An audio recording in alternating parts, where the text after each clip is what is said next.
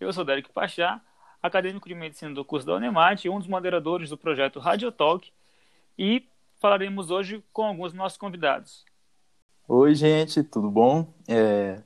Eu sou o Luiz, acadêmico de medicina, e também sou um dos moderadores aqui do nosso projeto. E estou com muito frio neste momento. Está muito frio aqui na minha cidade. E bom, é isso. Oi, oi, gente. Aqui é a Etienne.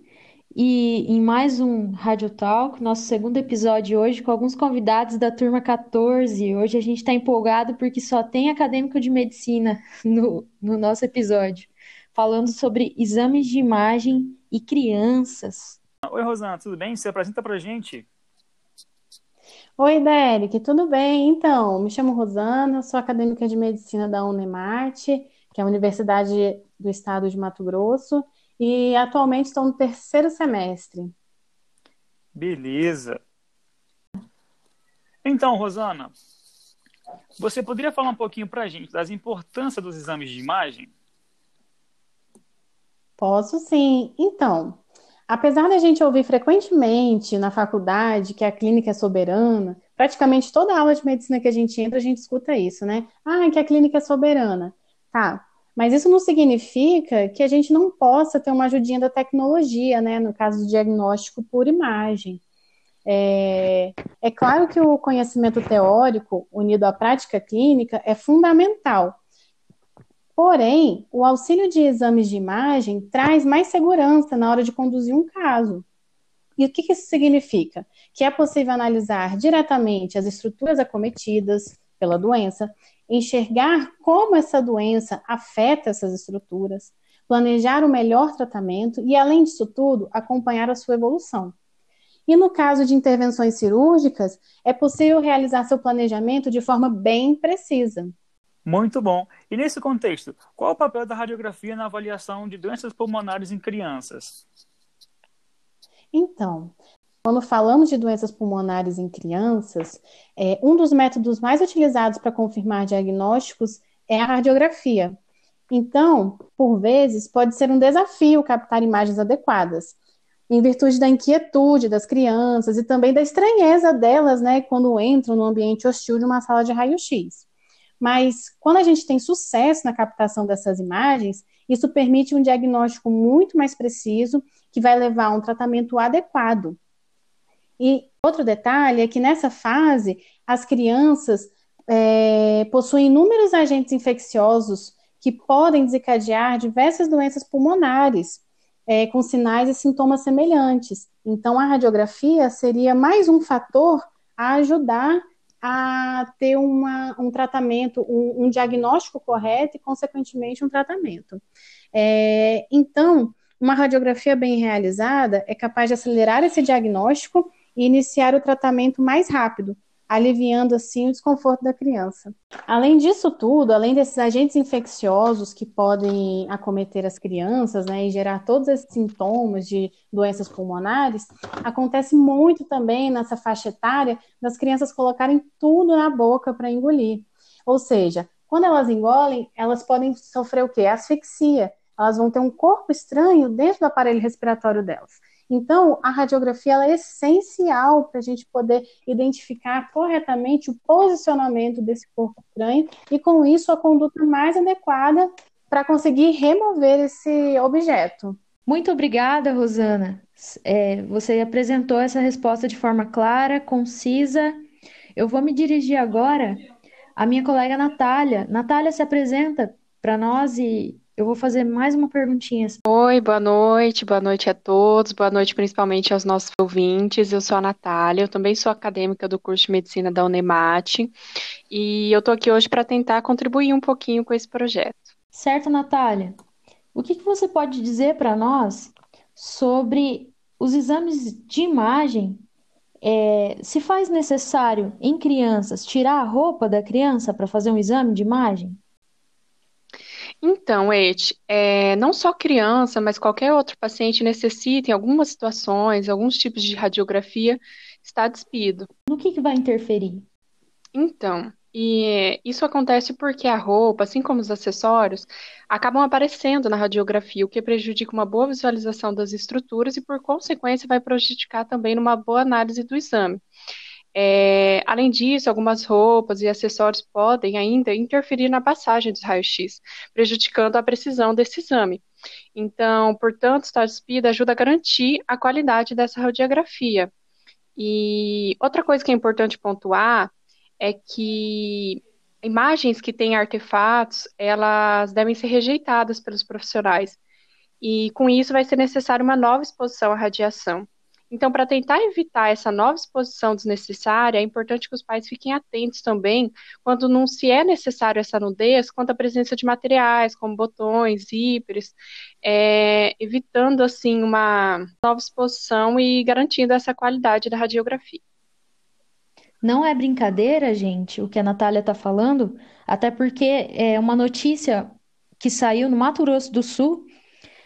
Disseram que uma criança foi para a sala de cirurgia porque o cirurgião interpretou que ela havia engolido os botões que apareceram na radiografia. Então, é de extrema importância tudo isso que a Natália pontuou para nós hoje. Muito obrigada, viu? Nada, imagina. Bom, então, entrando na próxima pergunta aqui, que será feita para para Tatiana. Olá, Tatiana, você poderia se apresentar para a gente? Olá, boa noite a todos. É, boa noite a todos os colegas aqui presentes e todos os ouvintes do canal. Meu nome é Tatiana Winkler, eu sou acadêmica do terceiro semestre do curso de Medicina da Unemat. Show de bola, Tati. Então, Tati, é, com relação aos exames de imagem, qual é a importância da atuação dos pais, também do médico ou do técnico que vai realizar o exame com a criança?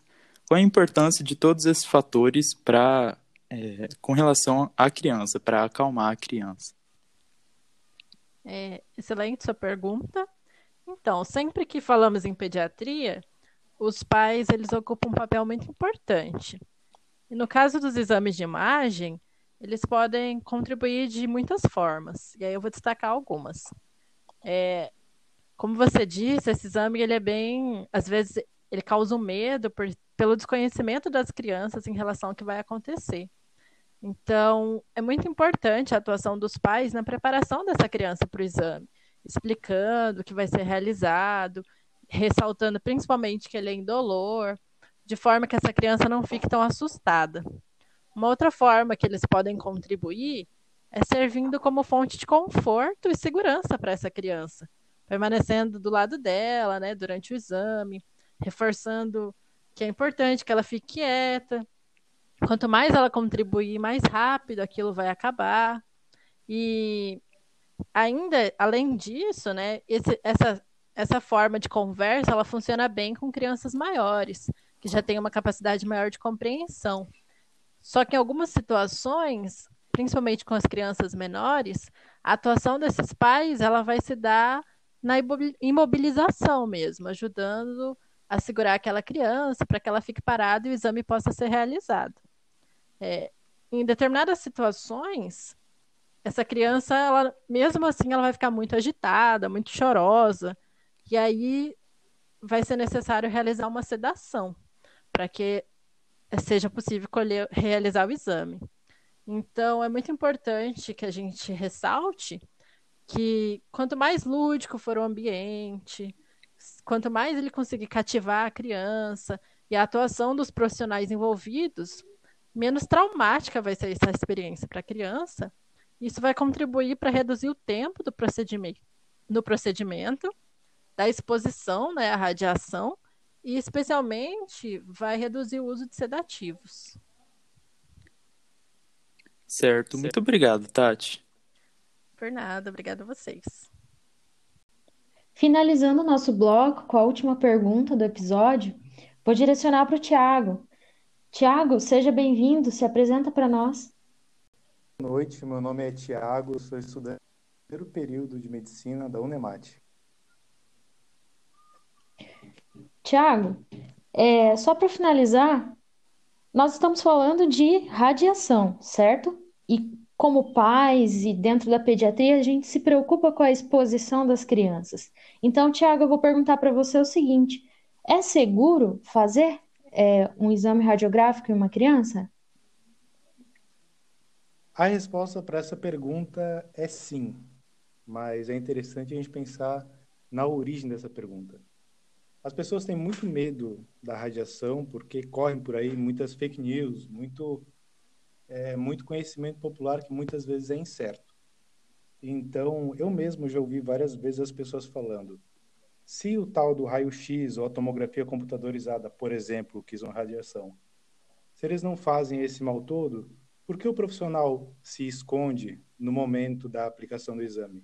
Ou ainda, por que esse profissional se aposenta mais cedo? A resposta é simples. Esse profissional entra em contato com essa radiação todos os dias. A quantidade de radiação é muito pequena no momento da, do exame que é feito no paciente, no caso da criança. O grande problema da radiação é quando ela é acumulativa. O profissional ele realiza esses exames dezenas de vezes num dia e isso pode causar sim um problema nele. Acontece que as pessoas que fazem uso desse tipo de exame não fazem com essa frequência toda. Ninguém quebra o braço toda semana. Eu mesmo usei só uma vez é, na minha vida toda um exame que usasse de radiação. Então, no momento da aplicação, existe sim esse temor pela saúde da criança, mas não. Não é um exame que chegue a ser ofensivo para a criança, ele não é de maneira nenhuma contraindicado para crianças. Ele é sim solicitado com cautela, mas com certeza ele não chega a ser ofensivo. Ainda que cause medo, ainda que esse tipo de exame gere um temor nas pessoas, que é normal, é importante que se saiba que existem várias leis, portarias, normativas mesmo do SUS, do Sistema de Saúde, do Ministério de Saúde, que regulamentam a aplicação desses exames e mesmo o funcionamento das máquinas que fazem esse tipo de exame. Acima disso, ainda temos a Comissão Nacional de Energia Nuclear, que trabalha com esse tipo de assunto e faz com que isso se torne mais seguro. E se for pensar no nível internacional, temos a OMS, a Organização Mundial da Saúde, muito obrigada, Tiago. Quero aqui agradecer aos nossos convidados da turma 14 hoje, a Tati, a Rosana, a Natália e o Tiago, que enriqueceram a nossa discussão sobre os exames de imagem. Obrigada, gente. Até mais. Tchau, tchau. Muito obrigado, gente. Obrigado. Tchau, tchau e até o próximo episódio.